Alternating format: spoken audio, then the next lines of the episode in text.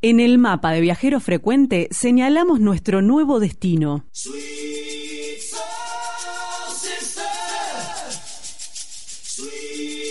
¿Cuál es ese destino, Gaby? Bueno, este es un destino que nos va a contar un viajero Ajá. que vamos a cruzar la cordillera en este caso. Claro. Nos vamos para el, el país vecino. Algo nos contaste. Nos vamos para Chile, exactamente. Algo les conté. Y vamos a recorrer la, la carretera austral, que, que es como la 40 nuestra, vendría a ser. Ah, ¿eh? Tiene un recorrido de Sí, sí. 1240 kilómetros.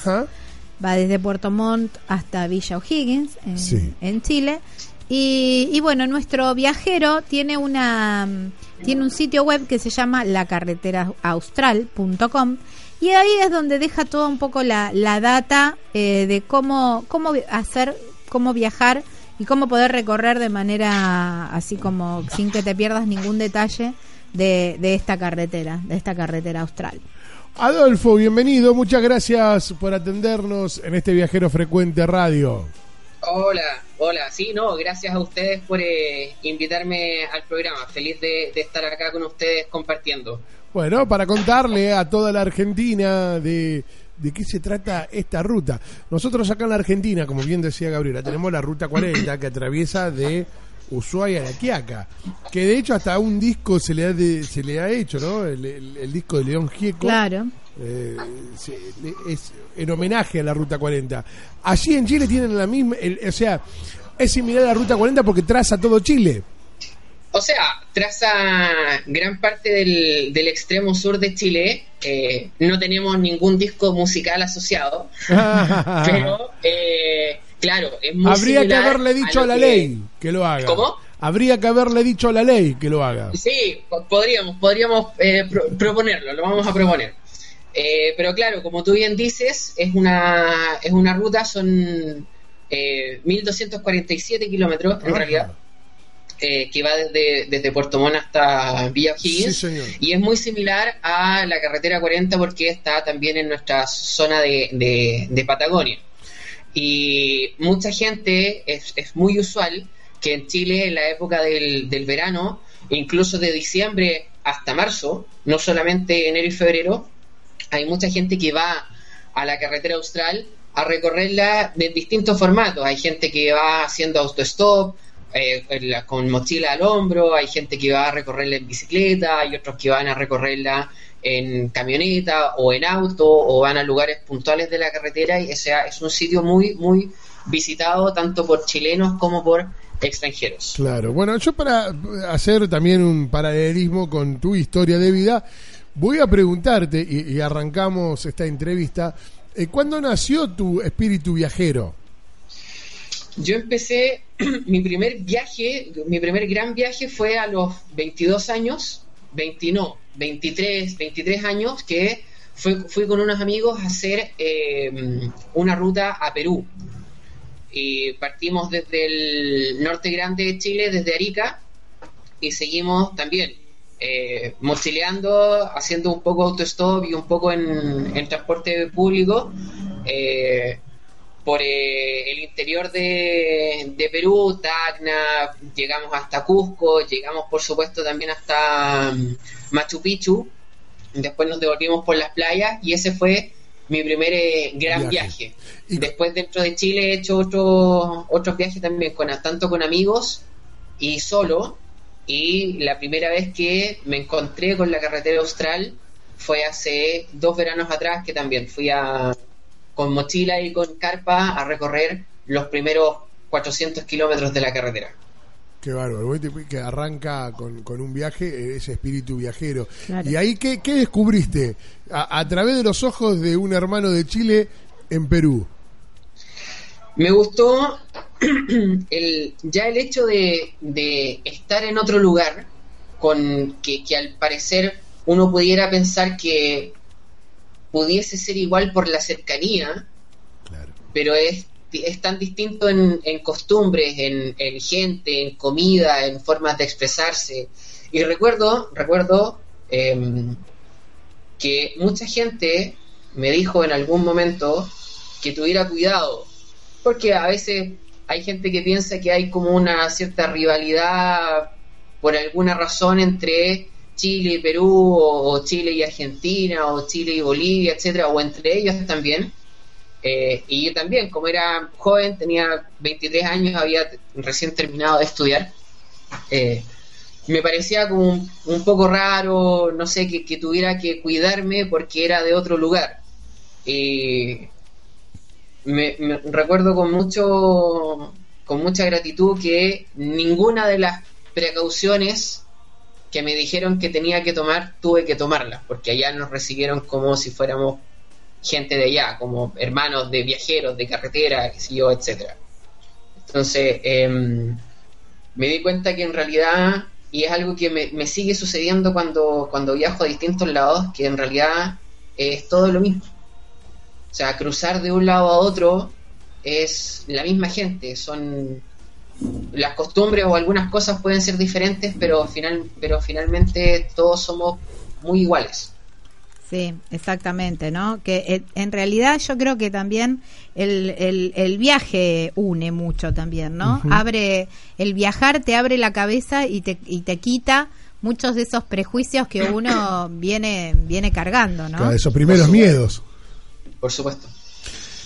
Bueno, eh, descubriste en Perú también, ya que está, ya, ya, vamos a agarrar la ruta, la ruta austral chilena. Pero contame un poco también qué descubriste, qué es lo que te llamó la atención en cuanto a la gastronomía peruana. este, esto que hablan tanto en todo el mundo hoy, ¿no?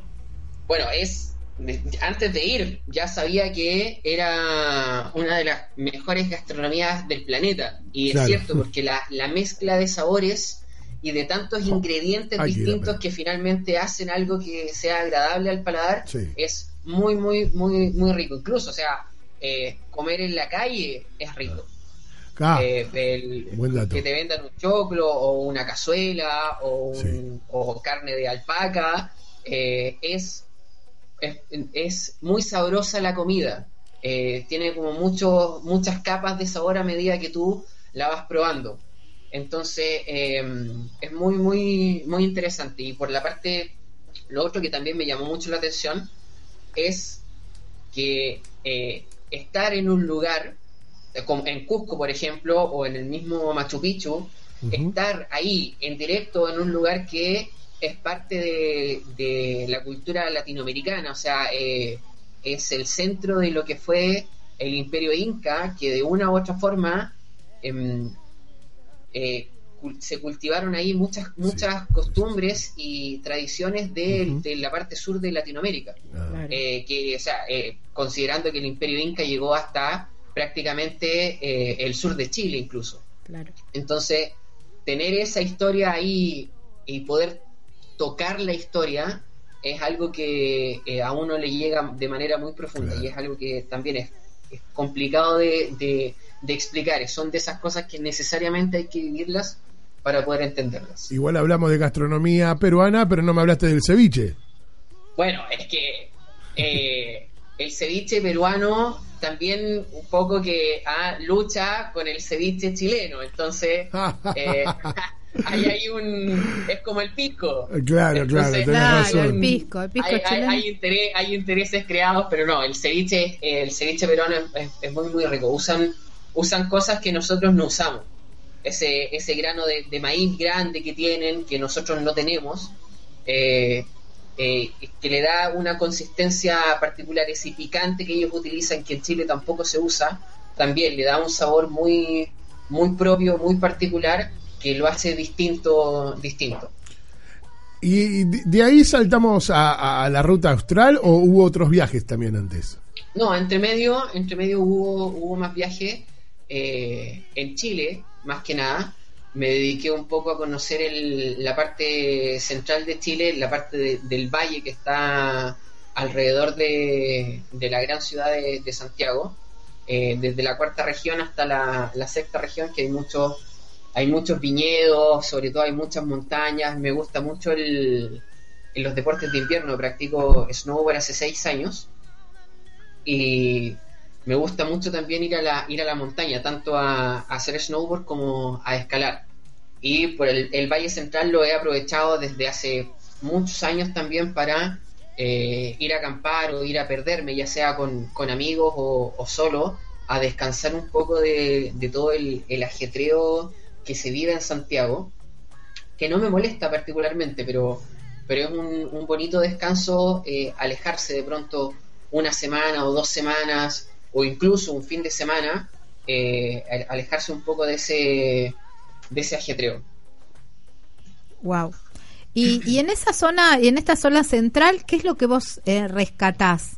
Digamos, ¿qué es, eh, ¿cuál es tu lugar, tu lugar así eh, increíble dentro de esa zona? La montaña, sí, sin lugar a dudas que el valle es precioso, el valle es precioso, eh, es, es un, es un aire distinto, es un, hay un, un viento que es muy, muy particular, pero de esa zona lo que más rescato es la tranquilidad de la montaña. De hecho hay un, hay un lugar en, en, en una de las, de las de los volcanes que está en la parte externa de, de Santiago, que eh, en los 3.000 metros, antes de llegar a la, a la cima del, vol- del volcán, se llama Volcán San José se llama el lugar. Y eh, la cima está creo que a los 4.200 o 4.500 metros de altura sobre el nivel del mar. Y en los 3.000 metros hay un pequeño refugio que es como una cabaña de piedra que hicieron unos alemanes en los años 30. Ujú. Eh, y ellos lo hicieron de manera particular porque, según eh, contaban ellos mismos, les recordaba mucho los Alpes suizos. Entonces encontraron este lugar y hicieron este refugio, o sea, subiendo Oh, eh, las cosas con burro, con mula, caballo, sí, sí, porque sí. Es, un, es un trayecto prácticamente de un día completo. Y se dieron cuenta que a los años siguientes, muchas de las personas que en esa época incluso iban a, a tratar de conquistar la cima del volcán, se quedaban en la casa de ellos. Y eh, eh, esta, esta familia, digamos, se dio cuenta de que los viajeros que iban a conquistar la cima del volcán utilizaban su refugio y decidieron abrirlo. O sea, es un lugar que, entre comillas, es, es privado, pero es de uso público. Ajá. Y, y desde los años 30 que la gente va y lo utiliza y se cuida y todas la- las personas que suben año a año o fin de semana fin de semana o semana a semana eh, dejan algo, dejan eh, comida no perecible o Claro, bajan basura sí, sí, o lo cuidan o lo van a reparar o van a ayudar con, con alguna con algo que se necesite. Y con unos amigos que hacen snowboard. Fuimos a conocerlo hace un año atrás. Y subimos con nuestras tablas de snowboard los tres. Y nos quedamos dos semanas, poco más de dos semanas en el refugio, eh, aprovechando la última la última época de, de nieve, subimos a finales de octubre y nos quedamos hasta principios de noviembre. Entonces, eh, la tranquilidad y el silencio que se vive en la montaña es muy particular, porque en la naturaleza, en el, en el bosque o en la selva, siempre hay algún sonido. Claro. Hay, hay un río, hay un, Claro. hay viento, hay un pajarito, Es hay verdad. un animalito, pero en la montaña, si no hay viento, es un silencio absoluto. Qué, Y- qué lindo. Y, y- y no, no he experimentado ese silencio en otro lugar. Y es Ah. muy, muy, muy lindo. Ahora, eh, eh, con el frío, esa, ese lugar, ese refugio, un chocolate eh, calentito ahí debe ser eh, Ah, de los placeres bueno, de la vida, ¿no? lle- Llevábamos un poco de, un poco de pisco chileno, café, claro, chocolate y, Claro. nosotros lo que hacíamos prácticamente todos los días era que tomábamos nuestro equipo de, de snowboard, las tablas, y subíamos caminando de los 3.000 hasta los 4.000 metros de altura y estábamos prácticamente toda la tarde subiendo y bajábamos en las tablas con la última luz del ocaso en una bajada que duraba 15 minutos, 20 minutos hasta que llegamos al refugio de noche. Wow, qué increíble, No qué descripción. Precioso, precioso. Debe ser increíble. Eh, bueno, una buena alternativa para muchos de todos los argentinos que les gusta este deporte como recomendación, ¿no? Para, para acercarse a este lugar. Sí, por supuesto. En, en- en la cordillera chilena hay muchos eh, centros de esquí y lugares en donde también, además de, de que existen centros de esquí en donde tú pagas como cualquier otro, eh, hay, hay otros lugares como este en donde, cierto, se, se uno se esfuerza mucho más porque no hay andariveles y hay que hacerlo todo a pie y hay que llegar arriba con toda la comida, pero ciertamente se disfruta mucho más, es una naturaleza en, en donde uno está de forma más directa en contacto con. Claro, sí, 100% naturaleza. 100% nada, naturaleza. nada de elemento mecánico. Claro, justamente, justamente. Bueno, y la ruta austral chilena, ¿desde dónde la arrancaste? ¿Desde el norte o desde el sur? No, desde el norte. Generalmente uno hace, uno llega a Puerto Montt, que es en donde oficialmente comienza la, la ruta 7, y ahí uno parte hacia el sur, hasta, hasta donde uno llegue, hasta donde a algunos les alcance el dinero, hasta donde a algunos les alcance la comida, eh, o hasta donde uno haya planificado. Hay mucha gente que eh, va de manera libre, o sea, como yo, yo hice, en particular hice eso, yo llegué a, llegué a Puerto Montt sin ninguna ruta planificada, sin ningún itinerario previamente definido, y me lancé a- por distintos lugares, acampando en distintos lugares, a medida que la misma gente me iba contando. O sea, eh, llegué a Puerto Montt y en Puerto Montt me dijeron, mira, tú tienes que conocer eh, Hornopirén, tienes que conocer esta ciudad porque ahí tienes que, puedes hacer este trekking y tienes esto que es muy lindo de ver. Entonces iba a Hornopirén. Después llegando a Hornopirén, lo mismo, o sea, preguntaba y hablaba con la misma gente que era del lugar y con los mismos viajeros que ya habían recorrido la carretera y fui armando la ruta en el camino. Está muy bien. Ahora, eh, esto que vos planificaste con mucho tiempo, eh, debo preguntarte, ¿tenías algún trabajo fijo? ¿De qué manera lo solventaste? ¿Cómo sabías que lo ibas a solventar? Ah, yo el, eh, ese año en particular, bueno, yo trabajo en, en desarrollo de software y soy eh, eh, programador desde hace 10 años y trabajo de manera freelance independiente hace 8. Ajá, Entonces, eh, tengo una cierta libertad claro, claro. dado que no, no- no estoy ligado a los horarios de oficina. Claro. Entonces, eh, a veces en el año tengo momentos como, por ejemplo, para, escapa- para escaparme dos semanas o tres semanas o un mes incluso, sobre todo en la época de verano que baja un poco más la, la carga laboral. Entonces, durante algunos meses junto algún dinero y cuando tengo la oportunidad de ausentarme durante algunas semanas, viajo. Y ese, ese viaje en particular lo hice así. Eh, lo hice eh, entre mediados de enero y mediados de febrero viajé un poco más de, de tres semanas y también junté un, un poco de dinero y eh, eh, iba com- comprando comida digamos a medida que, que iba avanzando y también iba con, con cocinilla o hacía fuego en los lugares en donde estaba permitido hacer fuego y con la carpa, o sea, no, no me quedé nunca en, en hostales o en hoteles, siempre me quedaba acampando en campings o en los lugares, por ejemplo, cercanos a los lagos, cercanos a los ríos. Claro. Eh, Adolfo, y ahí fue cuando te picó el bichito de decir, tengo que hacer una página eh, relacionada con la carretera austral para que todos los viajeros puedan eh, nutrirse de información y volcar información también.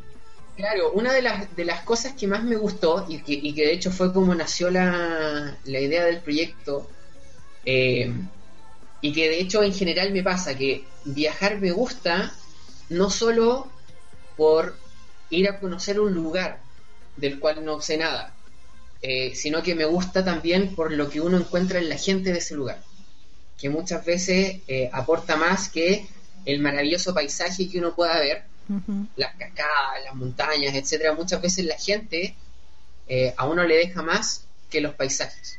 Y en la carretera austral me pasó algo que hasta ese momento no había experimentado, que eh, se ve una mm, hermandad de carretera muy linda. La Ajá. gente es muy eh, es, es- coopera mucho uno con unos, unos con otros.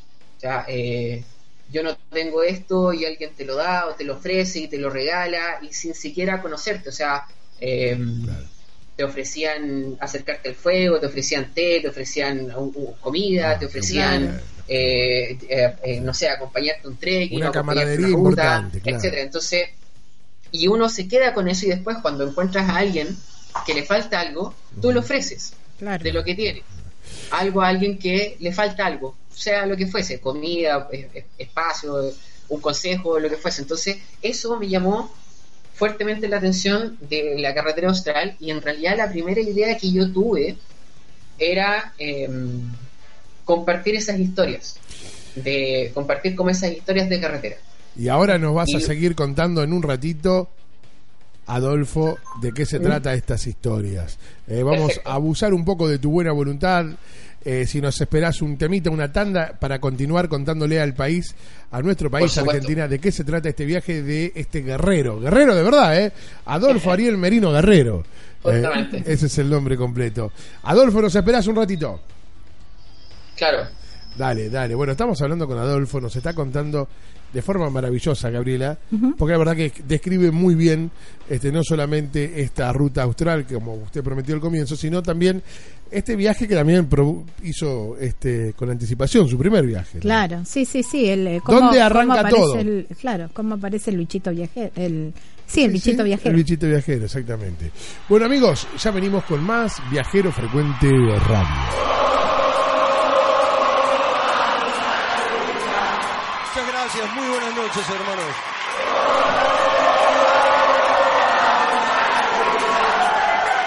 Más fuerte.